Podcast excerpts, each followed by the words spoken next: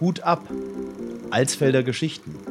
Der Videopodcast zur 800-Jahrfeier der Stadt Alsfeld in 2022. Liebe Alsfelderinnen und Alsfelder, herzlich willkommen zu einem unserer weiteren Podcasts im Rahmen der Podcast-Reihe zur 800-Jahrfeier der Stadt Alsfeld 2022.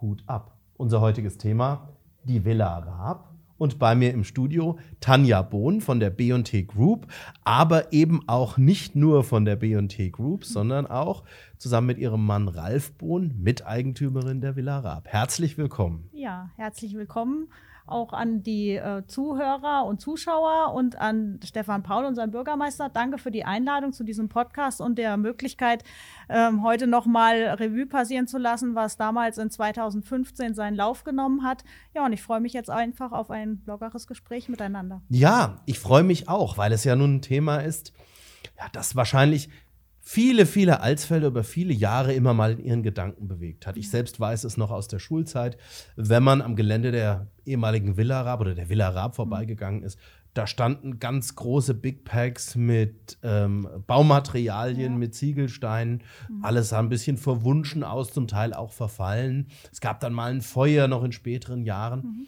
Ja, und 2015 wurde alles anders. Ja. Erzählen Sie doch mal, wie der Gedanke in Ihnen gereift ist diese Immobilie zu kaufen. Ja. Klammer auf, in meinen ersten Jahren als Bürgermeister hatte ich auch mal ein Telefonat mit dem Vorbesitzer, Klammer zu, und dann auch mit dem Vorbesitzer einig zu werden. Ja.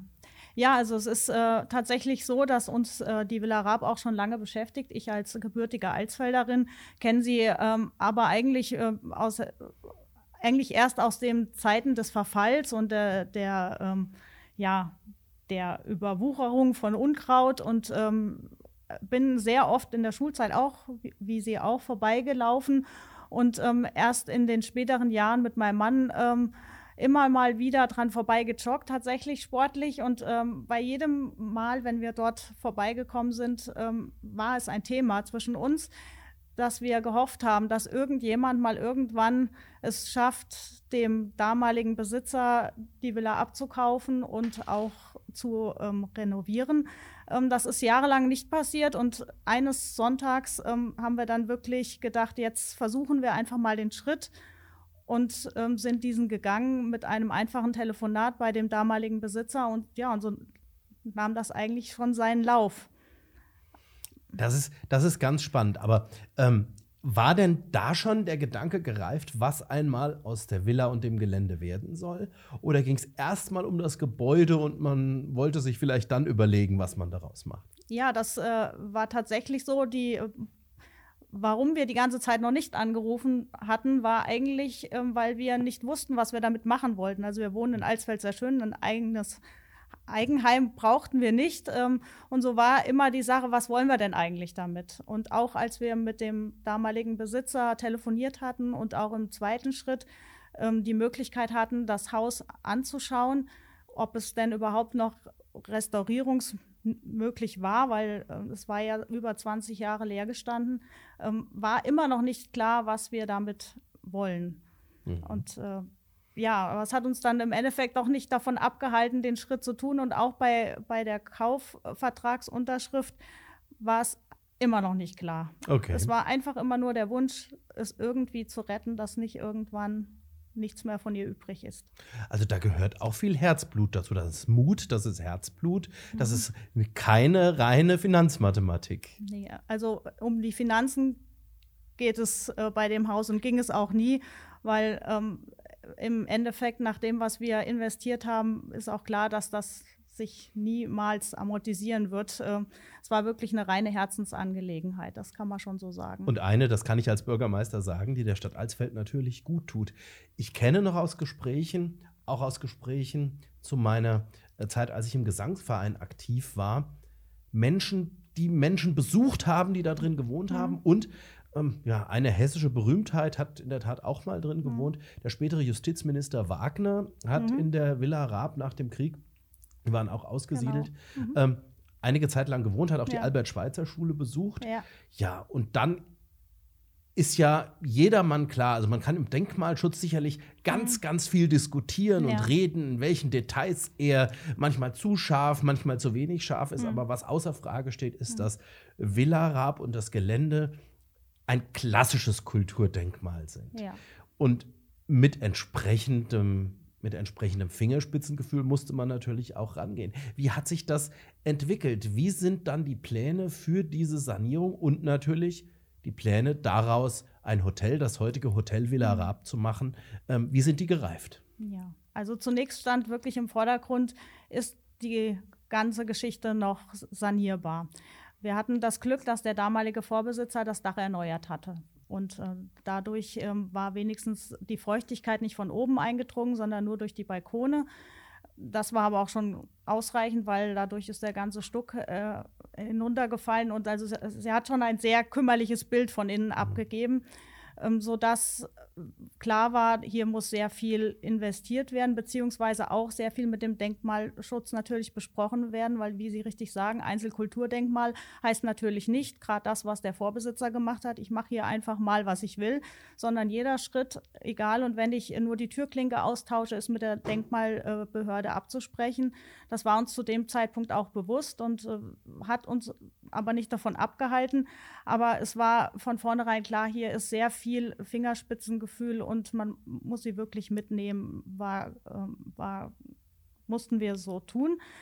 Dazu kam noch, dass wir natürlich auf dem Gelände auch noch andere Gebäude hatten, die auch dem Verfall mehr nah waren wie alles andere und auch die, weil sie zum ähm, Ensemble gehört haben, mussten extra angefragt werden, ob wir sie wirklich auch ähm, entfernen dürfen vom Grundstück, weil das war ja der eigentlich der die Voraussetzung überhaupt da neue Ideen wachsen zu lassen, weil mit dem ganzen alten, ja, ich sage jetzt einfach mal Gerümpel, konnte man das Gelände so nicht nutzen. Also es musste erstmal Platz geschaffen werden für Neues und für neue Ideen vor allen Dingen. Mhm. Ich glaube, Sie haben uns auch ein Foto mitgebracht, ja, wie genau. das Gelände aussah, ja. so in den 70er, 80er Jahren. Genau, da kann man eigentlich gut erkennen, was jetzt alles schon nicht mehr dort vorhanden ist auf dem Grundstück. Ich versuche das jetzt mal das hier so in die, so in die Mitte, Kamera. Genau. Halten. Also kann man, man nachher in groß auch einblenden. Man kann gut erkennen, die Villa in ihrer damaligen Form schon, eigentlich mhm. der jetzigen ähm, noch komplett identisch. Ähm, das alte Fabrikgebäude, das ist das, was Sie äh, sagten, äh, wo es in den 80ern, glaube ich, späten 80ern nochmal einen Brand gab, was jetzt gar nicht mehr vorhanden ist. Ähm, die alten Mühlengebäude die gibt es auch alle nicht mehr. Das Garagengebäude ist weg. Hier hinten war noch ein alter Bauernhof mit einem Silo. Das Einzige, was eigentlich von diesem ganzen Areal übrig geblieben ist, ist dieses Wohnhaus, wo mhm. auch noch eine mhm. ältere Dame drin wohnt. Alles andere äh, sieht hier ja noch sehr gut aus, war mhm. aber bei unserem ersten Besuch im Prinzip schon alles mehr oder weniger verfallen. Mhm. Also man sieht, ich glaube, es waren 13 Gebäude, davon es sind zwei übrig geblieben. Okay. Also war sehr viel Arbeit nötig. Ja, bevor wir noch mal in äh, gestalterische Details gehen, mhm. ab wann ist denn der Gedanke in Ihnen gereift, in Ihnen und Ihrem Mann, mhm. zu sagen, das soll ein Hotel werden? Ja, also wir hatten ganz früh schon den Kontakt gesucht zu Freunden und Bekannten aus von Schloss Romrod, die also das Schloss Romrod betrieben haben, mit denen sind wir sehr früh schon mal in die Räumlichkeiten und haben gedacht, äh, so als Fachleute auf dem Gebiet können sie uns bestimmt sagen, ob das auch Sinn macht, ob man das so verwenden kann. Das Interessante ist, dass sie selber auch schon mal vor ungefähr 15 Jahren mit dem Gedanken gespielt hatten und sich es auch angeschaut haben. Also ihnen war das Gebäude bekannt. Und es war eigentlich auch recht schnell klar, dass das funktionieren könnte, in Anführungszeichen. Mhm aber nur die, die Zustimmung, dass, die, dass wir das zusammen machen können, war eigentlich der ausschlaggebende Faktor, da weiterzugehen, weil wir sind, mein Mann und ich sind beide keine, keine mhm. Gastronomen. Wir sind gerne in Hotels und auch in, in, in der Gastronomie und zu, mal zum Essen, aber wir haben keine Ahnung davon. Und es war wichtig, damit, dass wir für die Entwicklung jemanden an unserer Seite haben, der das auch ja, von Grund auf kann. Und das haben da haben sie uns, also nur zusammen konnten wir es im Prinzip ja, realisieren. Mhm. Und das heißt ja jetzt auch, um dann jetzt auf diese denkmalpflegerischen und gestalterischen Entscheidungen zu kommen. Man muss ja wahrscheinlich an der einen oder anderen Stelle durchaus Kompromisse machen zwischen mhm. Der geplanten Nutzung für Gastronomie mhm. und dem Erhalt eines denkmalgeschützten Wohnhauses. Ja. Ähm, wie lief das ab? Welche besonderen Details oder welche besonderen Entscheidungen haben Sie da treffen müssen, gerade was ja. die Villa im Kernbereich betrifft? Ja. Also ganz vorne stand natürlich, die, die war es wichtig, Fachleute an unsere Seite zu holen, die gerade im Bereich ähm, Küche, Einbau, ähm, Elektrotechnik, das sollte ja ein modernes Gebäude werden, was die Villa nie war. Also wie Sie schon sagen, es war ein, ein Wohnhaus gebaut 1904. Das hatte, hat nichts mit einer Gastronomie im 21. Jahrhundert zu tun. Deswegen war es uns wichtig, richtige Fachleute mit ins Boot zu holen und dann und alles natürlich äh, in Abstimmung mit der Denkmalpflege umzusetzen, es war immer die Schwierigkeit, die Modernität mit der Denkmalpflege, mit dem Brandschutz und mit der Versammlungsstättenverordnung, was es da alles gibt, ähm, überhaupt in Einklang zu bringen, weil jeder hat seine, seine Schwerpunkte, jedem ist was anderes wichtig, aber im Endeffekt zählt das Ergebnis. Und das war also bei jeder Baubesprechung eine sehr große Herausforderung. Mal Hand aufs Herz, hat denn das, die Villa alleine überhaupt genug Platz für eine moderne Gastronomie. Das wäre mhm. doch sicherlich ohne die Nebengebäude, die da genau. noch mit entstanden sind, gar nicht gegangen. Richtig, ja. Also das ist auch ganz interessant, dass Sie das ansprechen, weil wir hatten ja ursprünglich gedacht, die alten Mühlengebäude noch mit zu integrieren und als Hotelgebäude mhm. ja auszustatten. Da war aber dann auch ganz schnell klar, dass die von der Substanz her das nicht mehr mhm. hergeben. Und dann musste ein Neubau gebaut werden, genau aus dem Grund, weil man auch sagt, also wenn man schon ein Hotel bau, äh, baut, braucht man eine gewisse Bettenanzahl. Mhm. Die haben wir natürlich in der Villa ja gar nicht unterbringen können. Da haben wir jetzt die zwei Suiten und das war es im Großen und Ganzen. Ähm, wir haben dann uns dazu entschlossen, dieses neue, Gebäu neue Gebäude, das Hotel daneben zu setzen und genau in dem, aus dem Grund auch, um dort auch die nötige Technik unterzubringen. Also in der Küche, also die Villa besteht eigentlich nur im Untergeschoss nur aus Küche und Weinkeller mhm. ähm, und Toilettenanlagen, aber die ganze Elektrotechnik, die ganze Wärmeversorgung, Wasserversorgung, das befindet sich alles in den Neubauten. Also auch da war es eine Herausforderung, das auszulagern. Äh, dazu kam noch, dass wir zwei unterschiedliche Architekturbüros beauftragt hatten. Also es war ein Zusammenspiel von ganz vielen Personen, die alle miteinander kommunizieren und miteinander arbeiten mussten. Das ist in der Tat eine Herausforderung. Ja, ja. Jetzt ergibt sich, nachdem alles so wunderbar und auch, wie ich finde, geschmackvoll fertig wurde, ähm, natürlich auch die Frage, die Nutzung ist ja bestimmt genauso vielschichtig, wie das beim Thema Entscheid äh, Sanierungsentscheidungen der Fall war. Wir mhm. haben die Einheimischen, wir mhm. haben das Thema Hochzeiten und wir mhm. haben natürlich auch das Thema auswärtige Gäste und Tagungen. Ja. Ähm, Gab es da auch Besonderheiten, auf die man achten musste oder war klar von vornherein, das zieht diese drei Gruppen an? Nein, ich glaube, ähm, es war für uns von vornherein klar äh, in der Projektentwicklung, dass wir alle diese drei Gruppen bedienen wollen. Also wir wollten immer, es war also Ralf und mein größter Wunsch, den Alsfeldern auch die Villa wieder zurückgeben. Deswegen war für uns wichtig, dass wir da auch ein, ein ein Angebot schaffen, was die Alsfelder dazu bewegt, dorthin zu kommen und nicht ein reines ähm, Hochzeits- und Tagungskonzept zu mhm. fahren. Mhm. Also es war immer, es sollte alles bedienen, zumal wir auch ähm, natürlich die Chance gesehen haben, weil wir haben eine tolle Stadt, wir haben viel, ein großes Potenzial und ähm, von daher diese, zu, dieses Zusammenspiel, ein, ein, schönes Hotel zu haben in einer schönen Stadt, das, das passt einfach zusammen. Und deswegen war uns wichtig, alle drei ähm, ja, abzu, ja, abzudecken, alle drei Bedürfnisse. Absolut. Was ist denn die größtmögliche Veranstaltung, die drinnen und die draußen stattfinden kann? Ja, draußen haben wir ja äh, gerade durch Corona bedingt, wir hatten also das nicht geplant, den hinteren Biergarten, der jetzt Bühne Rotbuche heißt, ja immer dafür ähm, gedacht für mal ein Event. Mhm. Und dann kam Corona und dann war klar, wir müssen was für draußen schaffen, was langfristig auch ähm, möglich ist. Und ähm, dann dazu haben wir noch die untere große Wiese, an der wir im Sommer jetzt auch diese öffentlichen, ähm, also was heißt öffentlichen, äh, Trauungen, mhm. Trauungszeremonien im Freien abhalten können. Also das sind sehr große Areale. Ähm, mit dem Oldtimer-Event, was da jetzt war, da waren schon 500 bis 700 Leute können da, je nachdem, schon be bewirtet werden, beziehungsweise mhm. kann ein Event stattfinden. Innen ist es ein bisschen kleiner, aber ähm, also da sind wir bei 70 Personen in der, in der oberen Etage mhm. sind wir da begrenzt. Einfach aus, aus Platzgründen und aus. sich aus der baulichen Größe. Genau, ja. richtig. Wir haben ja mhm. extra hinten ähm, auch noch eine Fluchttreppe anbauen müssen, um das zu ermöglichen. Mhm. Sonst wären wir oben noch, noch stärker reduziert na worden. Klar, na klar. Mhm. Bei der Gestaltung des Innenraums, wie stark konnten Sie denn auf schon vorhandene Infrastruktur zurückgreifen bei der Gestaltung. Also ich gehe mal davon aus, solche Dinge wie Tapeten oder Vorhänge, hm. da war nichts mehr da, was Nein. man äh, nutzen ja. konnte. Gab es hm. denn andere Bereiche?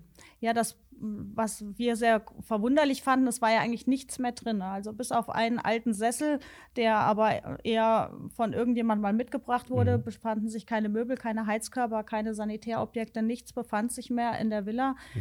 Ähm, die Holzvertäfelungen waren sehr marode. Die Tapeten auch also nicht mehr zu, zu benutzen. Das Einzigste und wirklich, wo wir sehr froh drüber sind, ist der Villarollen-Boch äh, im Eingangsbereich, der wirklich noch original ist und den wir auch über die Bauzeit hinweg gut schonen mhm. konnten. Wir haben dann irgendwann ähm, Holzplatten draufgelegt, mhm. damit das dem nichts passiert. Und wo wir wirklich sehr froh sind, dass wir das erhalten konnten. Auch Parkett ist teilweise noch übrig mhm. geblieben und der komplette Stuck ist noch, ist wieder da, war aber auch zu dem Zeitpunkt des Kaufes ähm, ja schon sehr, sehr marode. Ja. ja. ja. Also von daher, wir haben nicht viel retten können. Mhm bis auf die Substanz von außen. Und die Fenster mussten wir ja auch ähm, erneuern, weil der Vorbesitzer da Kunststofffenster hat einbauen mhm. lassen. Also es war im Prinzip bis aufs Dach haben wir, glaube ich, alles angefasst, was es und auch selbst das musste man anfassen, weil wir ja auch die Lüftungsanlagen für die Küche dort noch rausmachen mussten. Also es war eigentlich nichts mehr so, wie es mal war. Obwohl man es jetzt nicht mehr sieht. Jetzt sieht es ja aus wie immer. Hochspannend. Es sieht aus, es sieht aus wie, neu, wie eine neu gebaute historische Villa. Ja. Das ist ja, das ist ja ganz wunderbar gelungen. Und das, das ist ja auch ein Blickfang für jeden, der äh, draußen vorbeikommt, um ja. dann nochmal einen ganz weiteren großen äh, baulichen Aspekt anzusprechen, der mit dem Gebäude nichts zu tun hat, mhm. das Außengelände. Mhm. Ich weiß aus bestimmten Alsfelder Quellen, mhm. es sind ja die Originalpläne des Landschaftsgärtners von damals irgendwo aufgetaucht, mhm. oder? Wie, wie, wie äh, originalgetreu ist das Außengelände nach den alten Plänen gestaltet? Ja, also im Großen und Ganzen gab es zwar schon einen Plan, aber ähm, mit, die hatten noch so einen historischen Brunnen mhm, vorne mhm. und, äh, und hinten hatte, das war ja ganz fortschrittlich von dem Ludwig Raab, der hatte für seine Mitarbeiter Gartenland zur Verfügung gestellt, dass mhm. die ihr eigenes Obst und Gemüse anbauen mhm. konnten. Das war also schon für diese damaligen Verhältnisse sehr fortschrittlich und, und auch ähm, ja, sehr mitarbeiterfreundlich gestaltet. Ähm, aber im Großen und Ganzen hat unsere Gartenplanung ähm, die Firma Reta übernommen. Mhm. Wir haben uns natürlich ähm, von den Pflanzen schon leiten lassen, wie sie damals auch ange, äh, eingesetzt wurden. Aber im Großen und Ganzen den richtigen Plan mit dem Brunnen haben wir nicht umsetzen können. Okay. Ja. Ja, also es ist wirklich, es ist, es ist ja sehr, sehr ansichtig. Es ist ja ein großes Außengelände. Ja. Jetzt mit, mit, dem, mit dem Biergarten, wie Sie ja schon erwähnt mhm. haben, auch mhm. die Nutzung. Und die Bäume sind alle noch aus der Zeit der, äh, des Baus? Ja, vor allen Dingen gerade die, äh, die Blutbuche heißt ja. Wir haben sie in Rotbuche umgetauft, weil das hat Marketing technisch besser geklungen wie, wie Blutbuche. Ähm, naja, mit der Wolfgang ja das mit dem Thema Blutbuche ja, das in Alsfeld vielleicht auch wieder auch gepasst, genau. gewesen. Genau, ja. ja, da hätte sich der Kreis geschlossen. Ja, ähm, der ist tatsächlich original dieser Baum und auch hat auch eine ganz traditionelle ähm, Bewandtnis, weil der Architekt Otto Lepin, der diese, äh, diese Villa geplant hat, hat bei all seinen architektonischen Bauten solch einen Baum gepflanzt. Und ähm, wir sind ganz stolz auf diesen Baum und hatten dieses Jahr äh, einen kleinen Einbruch, weil äh, sich ein Pilz gebildet hat und wir schon gebankt haben, dass wir den Baum leider fällen müssen. Im Moment sieht es so aus, als könnten wir noch ein paar Jahre halten, aber ähm, es ist, äh, es ist fraglich, ob er noch ins nächste Jahrhundert kommt. Also okay. das äh, sieht nicht, nicht so gut aus. Mhm. Aber, aber Pilz bildet sich ja nicht von heute auf morgen, dass man jetzt ja. sagen könnte, das ist im Zusammenhang erst mit der Renovierung. Nein, sowas ist ja. ja. in der Regel jahrzehntelang im Boden. Ja, die, äh, das, ist, äh, das war genau die, äh, die Gefahr, dass man uns das jetzt vorwirft, dass wegen der Bauarbeiten da ein Pilz sich entwickelt hat. Das ist dem, dem ist nicht so. Das haben wir auch extra recherchiert. Ähm, der ist im Boden, das ist durch die viele Trockenheit äh, tatsächlich. Äh, die Anfälligkeit der Bäume wird eine andere äh, durch den Klimawandel. Und jetzt müssen wir gucken, dass wir den lang, langfristig halten, weil er wirklich zum Gebäude dazugehört und äh, ja, und sehr fehlen würde, wenn er nicht mehr mhm, da wäre. Absolut. Was wäre denn der für Sie schwierigste, was war denn der für Sie schwierigste Kompromiss, den Sie im Rahmen der Bauzeit treffen mussten? Oh, ich glaube, da gab es wirklich viele. Also ähm, angefangen mit dem äh, total banal, wir mussten einen Schornstein oben wegnehmen. Fand ich irgendwie ganz furchtbar. Ist äh, im Nachhinein eigentlich überhaupt gar kein, kein, äh, kein, kein, fällt jetzt keine mehr auf. Mhm. Also alles, was man uns weggenommen hat aus irgendwelchen Gründen. Also ich erinnere mich zum Beispiel an den wunderschönen Fliesenboden in der jetzigen äh, Gastronomieküche. Das war auch ein sehr, sehr historischer, bunter Jugendstil, Fliesenboden. Den durften wir ähm, natürlich nicht drinnen lassen. Das ist ja auch verständlich. Das äh, hätte mich jetzt auch nicht äh, gestört äh, oder hat mich nicht gestört. Ist klar, man muss natürlich nach Hygiene- und mhm. Arbeitsvorschriften gewisse Böden in einer Gastronomieküche vorhalten. Da hatte ich jetzt auch nichts dagegen. Ich hätte nur es schön gefunden, wenn wir diesen wunderschönen Boden entnehmen hätten können und an einer anderen Stelle für alle unsere Besucher nochmal darstellen können. Mhm. Das war uns aber nicht vergönnt. Da hat dann die Denkmalpflege gesagt, der muss da drin bleiben, der gehört dahin, da muss er rein. Da muss er drinnen mhm. bleiben. Und An das, Ort und Stelle. Genau. Sicherung das, im Bestand. Sicherung im Bestand. Das hat sich für mich nicht erschlossen, weil ich immer denke, mhm. man will es ja auch irgendwo für die Nachwelt festhalten. Das weiß ja keiner mehr, dass unter diesem diesem Kunstharz ähm, rutschfesten Boden jetzt mhm. so ein wunderschöner Fliesenboden ist. Das werden mhm. vielleicht unsere Nachfahren in 100 Jahren mal mal erkennen. Aber hoffentlich muss nicht so schnell nichts rausgerissen werden. Ja, das wäre das wär natürlich noch besser, ja. Aber Sie haben uns Fliesenbeispiele mitgebracht heute. Ja, und zwar auch Küchenfliesen. Also die Fliesen waren ähm, in der oberen Gastroküche, also das war ja keine Gastroküche, also die Küche der, der Familie Raab, ähm, waren das Fliesen, die an der, an der Wand hingen. Die mhm. konnten wir Gott sei Dank ohne, ohne größere ja, Schäden auch entnehmen, mhm. haben sie jetzt aber nicht wieder einsetzen können. Also mhm. wir haben gewisse, mit anderen Fliesen haben wir das gemacht. Wir haben zum Beispiel auch, ist auch ganz interessant, wenn noch keiner in den Hotelzimmern oder jemand, der noch nicht in den Hotelzimmer waren, war, wir haben alte Fliesenböden aus der Villa in den, ähm, in den modernen Hotelzimmern in der Toilette in einem Rahmen aufgehängt, so Ach, als ja Mhm. Also Marsch an die, an die Villa und deren Fliesen. Also diese Fliesen, die wir jetzt hier in der Hand halten, sind äh, ja 118 Jahre alt. Mhm. Ja, genau. Ja. Das sind sie. Also mhm. Fliesen konnten, konnten sie schon früher ziemlich gut. Also mhm. auch jetzt, wenn man sich die nochmal in der Villa äh, auf dem Boden, die Villarollen-Bochfliesen anguckt, das äh, ist schon noch ein ganz anderes Handwerk wie heute. Also wir haben mhm. oben jetzt welche in der äh, in der Vorbereitungsküche in der Belle Etage, die haben wir von Golem machen lassen, auch handgefertigt mhm. aus. Berlin ist die Firma. Also da sieht man noch, kann man mal sehen, wie, wie aufwendig sowas sein kann. Mhm. Also das mhm. ist schon ein ganz anderes Handwerk noch, wie das jetzt im Baumarkt zu bekommen ist. Na klar. Ja, man spürt auch die Glasur da an den Seiten, wo es blank ist, das ist noch hundertprozentig glatt. Ja, mhm. genau. Ja. Spannend. Ja, die haben wir jetzt noch noch gerettet und mal schauen, was man damit vielleicht noch mal machen kann. Mhm. Klasse. Ja, ein wunderbarer Einblick in, ja, wie soll man sagen, in die, in die Belebung einer jahrzehntealten Lehrstelle. Und ja. Ich kann nur sagen, auch im Namen von uns Alsfeldern, vielen Dank. Ja. Die stand zwar keine 800 Jahre leer, aber nee. man, man, muss fast sagen, gefühlt. Ja, ja sie und, gehört schon äh, immer zur Stadt. Ja, das ist so, ja. Ja, mhm. also Vielen, vielen Dank, Frau Bohn, dass Sie Sehr heute gerne. da waren und uns so einen Einblick bisschen in die Werkstatt geben konnten, der, ja. äh, des Kaufs und der Sanierung der Villa Raab. Sehr und gerne. Äh, schön, dass Sie hier waren. Ja, das ja. fand ich auch. Liebe Zuseherinnen und Zuseher, danke, dass Sie auch mit dabei waren. Podcast 800 Jahre Stadt Alsfeld. Bis zum nächsten Mal. Auf Wiedersehen. Hut ab! Alsfelder Geschichten. Der Videopodcast zur 800-Jahrfeier der Stadt Alsfeld in 2022.